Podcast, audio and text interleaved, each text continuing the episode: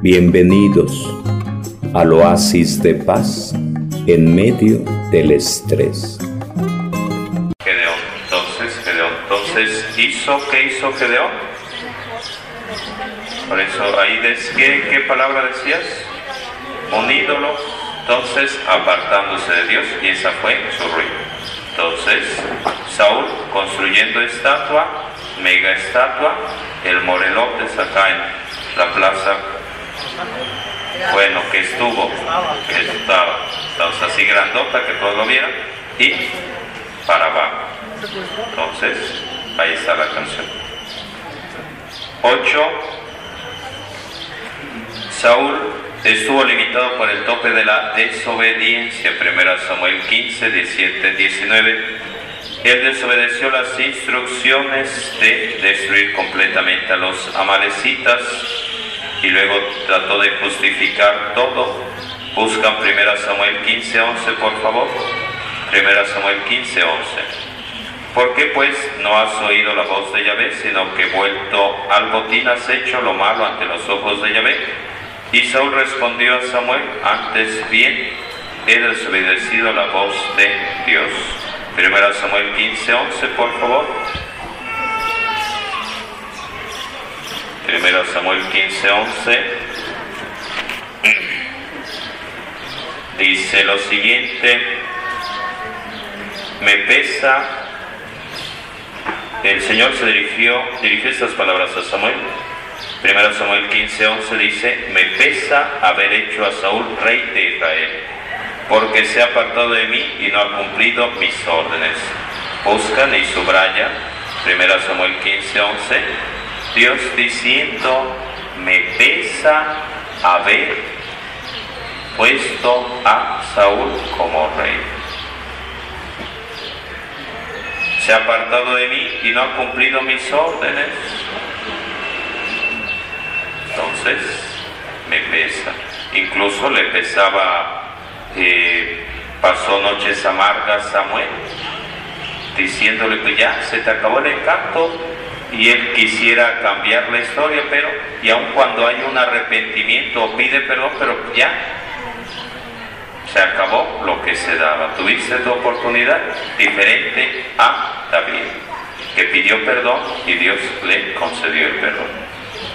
Que incluso con eh, con la viuda se quedó y con ella engendró al tercer rey de Israel que se llamaba Salomón. Seguimos. 9. Saúl estuvo limitado por el tope de los celos. 1 Samuel 18, 8, 9. Él se enojó cuando el pueblo lo comparó con David y mantuvo su ojo celoso encima de David. 1 Samuel 18, 8, 9. Y se enojó Saúl porque decían, Saúl mató a mí, David mató a diez mil. Y decía Saúl, solo falta que éste sea rey. Y le entraron los celos. Decía anteriormente que los celos matan, primeramente lo matan a uno porque uno dice, ¿y a qué hora llega mi marido? Ya debió salir de trabajar, ya tenía que estar aquí. Y empieza uno a imaginar lo peor de lo peor. Y el marido dice, ¿y dónde estará mi esposa? No llega. Iba a la reunión de catequesis, de liturgia y no llega. Ya son las 10 de la noche y ¿con quién andará? ¿Qué estará haciendo? Y empieza uno a imaginar lo peor de lo peor. Entonces, imaginando lo peor de lo peor, los celos. Y llegan y los cinturonan. Bueno.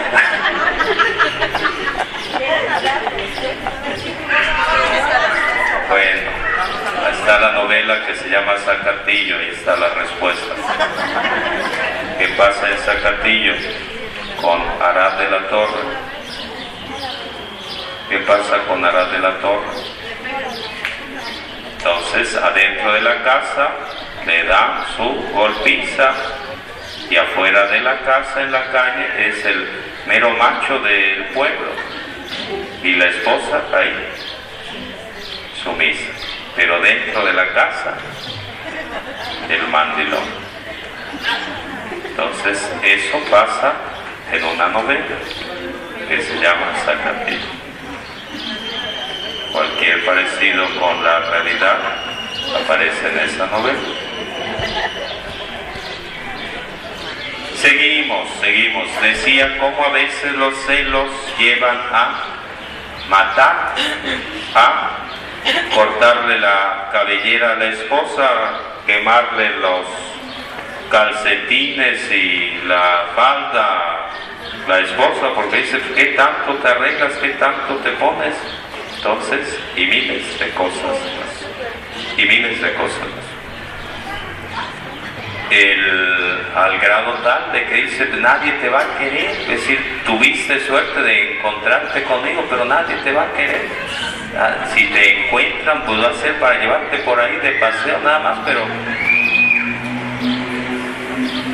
Entonces, los celos. 10. Ya hice la pregunta y esa será pregunta de mesa redonda. Ya hice la pregunta y es de mesa redonda. Entonces, ¿cómo vives o cómo padeces los celos? ¿Cómo aparecen los celos en tu vida? Si eres celoso, si alguien de tu familia es celoso, el marido, la esposa, X por ahí. 10. Saúl estuvo limitado por el tope de la ira. Samuel, 1 Samuel 24, 18. Buscan por ahí, 1 Samuel 24, 18. Él intentó matar, a David con su lanza mientras David le tocaba el arpa en el palacio y arrojó Saúl la lanza diciendo, voy a clavar a David en la pared como si se tratara de un cuadro que se pone por ahí, como el cuadro de allá que está, aquellos dos cuadros junto a la cruz. Entonces, así quería clavar con su lanza en la pared a David. Primera Samuel 24, 18, por favor. Anotan en su cuaderno el tigre de Santa Julia. Anotan en su cuaderno el tigre de Santa Julia, por favor. El tigre de Santa Julia. Levanten la mano los, alguien que me diga quién es ese personaje, qué le pasó de dónde sale esa frase del tigre de Santa Julia. A ver, don Beto, a ver, alguien que nos diga qué es eso del tigre de Santa Julia. Va a pasar este fin de semana, así que si pueden verla van a entender lo que dice 1 Samuel 20, todo el capítulo 24. Entonces, primera, el tigre de Santa Julia. Primera Samuel 24, es decir, todo el 24, pero particularmente 24, 18. A ver, alguien que nos diga qué pasó con el tigre de Santa Julia, dónde sale esa frase, sobre todo esa frase del tigre de Santa Julia. ¿Alguien que nos diga? ¿Alguien que levante la mano?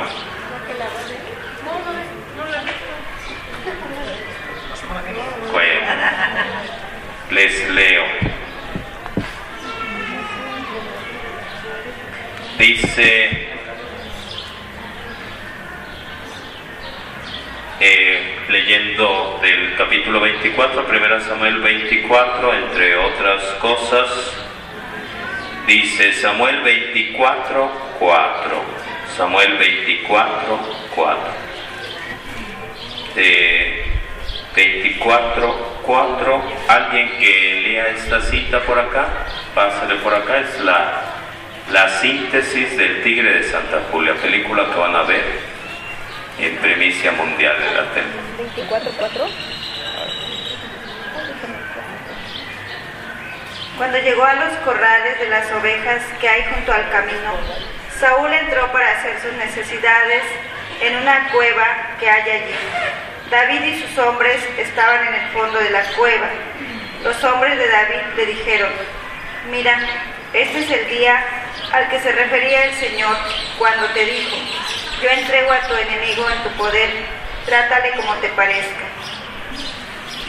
Eh, sí, sigue leyendo un poquito más. David se levantó y cortó silenciosamente el borde del manto de Saúl. Después le entraron remordimientos de conciencia por haber cortado el borde del manto de Saúl y dijo a sus hombres, Dios me libre de hacerle algún daño, porque él es el ungido del Señor. Palabra de Dios. A ver, otra vez. Eh, ¿Qué similitud hay entre el tigre de Santa Julia y el rey Saúl? ¿Qué pasó con el rey Saúl y David? ¿Qué pasó con el tigre de Santa Julia? Que solo lo, pudieron atrapar cuando estaba en sus necesidades Entonces, al tigre de Santa Julia lo agarraron ahí, aparece en la película, en los nopalitos por ahí. Con los pantalones hasta abajo. Con los pantalones hasta abajo, porque fue a hacer sus necesidades. Dice el texto sagrado, el rey Saúl buscó por allá.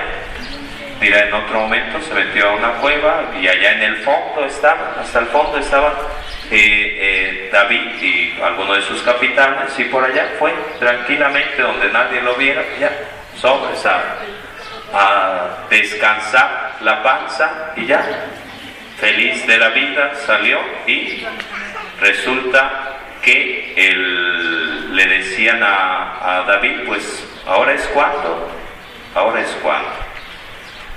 desquítate, mátalo, pero dice, ¿quién soy yo para levantar mi mano contra el ungido del Señor? ¿Quién soy yo para levantar mi mano contra el ungido del Señor? Entonces les recomiendo capítulo 24 y capítulo 26 para que lean, para que lean, lean, lean estos textos y por ahí subrayen, donde va planteando algo parecido a a José que perdona a sus hermanos cuando lo venden. Y es David que no guarda rencor. que pregunta, notan en su cuaderno, ¿qué tan rencoroso eres?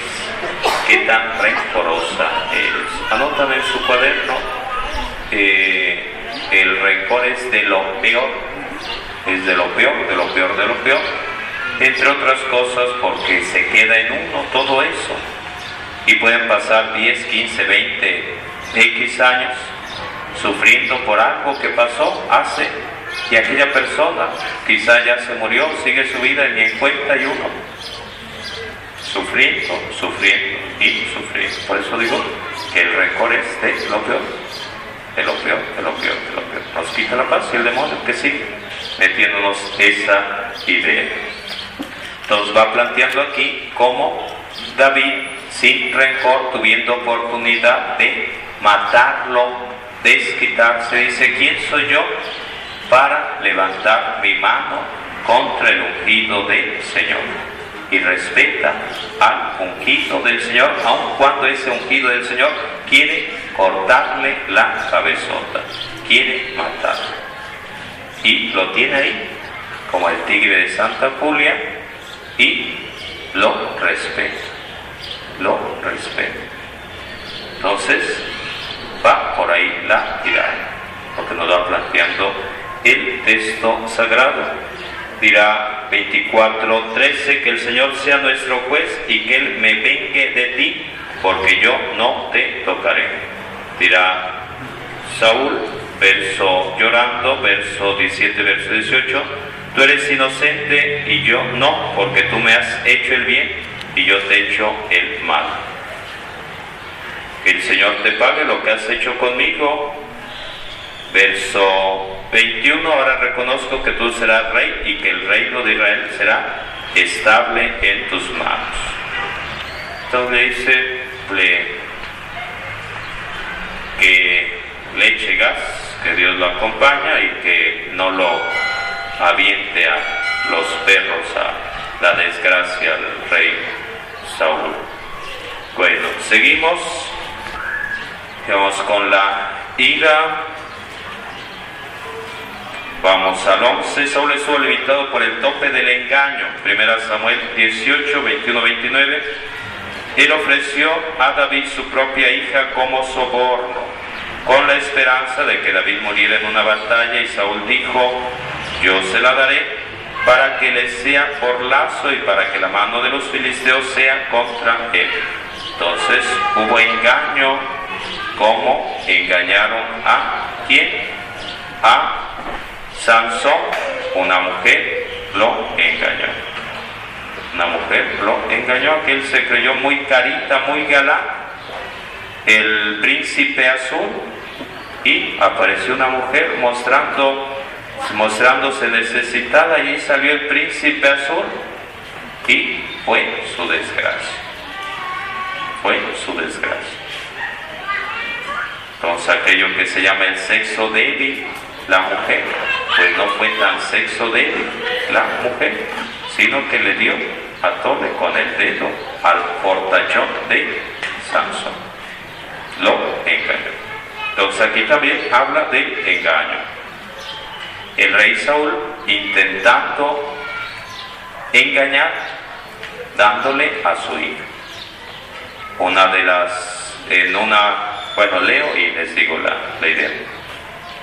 Eventualmente la ley del tope se convirtió en la caída de Saúl cuando él no hizo nada para convertirse en un líder sano y más eficaz. Saúl fue impulsado a compensar esa deficiencia. Él fue, entre otras cosas, volátil, sería llamarada de petate, emocional, descuidado, subjetivo, irracional y X, Y, Z. Una, la idea anterior, estaba danzando el rey David, el segundo rey de Israel, danzando cuando transportaban el arca de la alianza conteniendo las tablas de la ley, entre otras cosas, simbolizando la presencia de Dios. Y danzaba, se había quitado su vestidura real, regia, de rey, y estaba bailando como cualquier hijo de vecino, como eh, cuando imaginémonos los chinelos que en el pueblo, en la comunidad, todo el mundo anda bailando presidente municipal, el, todo mundo por ahí, el, el padre Alfredo también, bueno. estaban bailando y la esposa, Mical, o Micol, alguna traducción así la hace, hija del rey Saúl, le echa en cara eso y dice, tú estás haciendo el ridículo, ¿cómo es que tú siendo el rey de Israel estés aquí siendo el reír de todos. No te queda, tú tienes que tener autoridad. Tú eso, eso no es para ti, no te rebajes. ¿Y qué responde el rey David? ¿Qué responde? Alguien que nos diga qué respondió el rey David. Alguien que es de renovación, levante la mano a los que sean del grupo de renovación. Nadie a ver, como que entonces entonces de tarea buscar la cita bíblica para todos, particularmente renovación, para todos, particularmente renovación. Entonces va diciendo, va diciendo, yo bailo para Dios, no bailo para, yo bailo para Dios, es mi bronca, es mi problema. Y sigue diciendo, que Dios me eligió a mí, tu papá, bien, gracias. Cayó en pecado. Se fue como fe. Y dice el texto, sigue diciendo el texto, que su mujer, su esposa, una de sus esposas en este caso, Micol, fue estéril, nunca más tuvo hijos. Entonces, la crítica, el chisme, la murmuración, la maldad, el, juicio llevó a esta persona a ser estéril, no únicamente en un, en un alumbramiento físico, sino esa esterilidad espiritual, ese no producir frutos como persona. Si el papá sería de tal palo, tal astilla, si el papá, la hija. Entonces, traduciendo esto, ¿qué significa? Si el papá es celoso, si la mamá es celosa, si el papá, la mamá es iracunda, impaciente, rencoroso, rencorosa.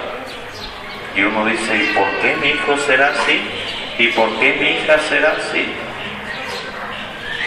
Si venimos a misa los domingos, si cantamos en el coro, si hacemos esto, si hacemos aquello, si... Entonces, va, va, va por ahí, va por ahí. Entonces, el papá, la... Si damos la comunión, entonces el papá y la hija. Entonces, Saúl, cayendo en desgracia, Dios diciendo, me arrepiento de haberlo elegido como rey. Pero ya, modo. Entonces, ahí está la canción. Vamos a hacer mesa redonda, por favor. Nada más el checar un poquito los las preguntas. ¿Qué preguntas les he hecho, por favor? Para ir eh, retomando. ¿Qué preguntas, qué preguntas, qué preguntas? Entre otras. ¿Eres celosa? Los celos, sí. ¿Qué problemas provocan los celos? ¿Cuál es en torno a los celos? Es decir, celos, ¿qué más? Eh, ¿Qué tanto Celos, miedos, ira. Por eso, la ira. ¿Cuáles son tus miedos? Por eso, celos, ira, miedos, ¿qué más? ¿Qué tanto Paciencia. Ok. Entonces, celos, ira, miedos, impaciencia. Rencoroso. Entonces, entonces la grupos de cuatro, grupos de cinco, intentando compartir, compartir, compartir. Entonces, por favor, eh, 15 minutitos para ver si llegamos al cierre, a concluir el, el tema. Nos falta la, la mitad y si no, la otra semana veríamos a la segunda parte de este tema tiene mucha tela de donde cortar. Entonces, grupitos de cuatro, grupitos de cinco, por favor. Grupos de cuatro, grupos de cinco. A ver, pásale por acá con, pásale por acá con ellos. Aquí hay tres. Por favorcito.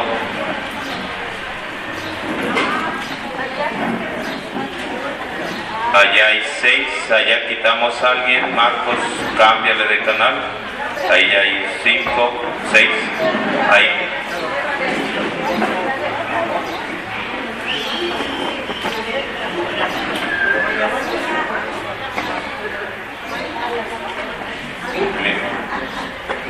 ¿Puede ser ahí, Marcos, o...?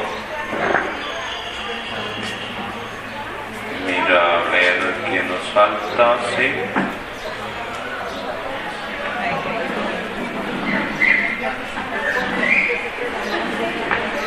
Eh, vamos a, a pedir aquí la de amarillo que le pase aquí donde están dos. Por favorcito, sí. Para que haya por ahí cuatro y cuatro, por favor. Ahí hay cinco, perfecto. Cuatro. Cerrar más ese círculo, cerrar más ese círculo, por favor. Los inicienle, vean qué pregunta es de la más, de las más importantes. Vean ustedes cuál pueda dar más luz, que Dios quiere iluminarnos en nuestra vida. Estamos en el tema 10, la ley del tope, viendo los topes de Saúl, primer rey de Israel, y veremos los topes que levantó David. Estamos transmitiendo desde Alpuyeca, Morelos, México. Padre Alfredo Ramírez León. Bienvenidos al oasis de paz en medio del estrés.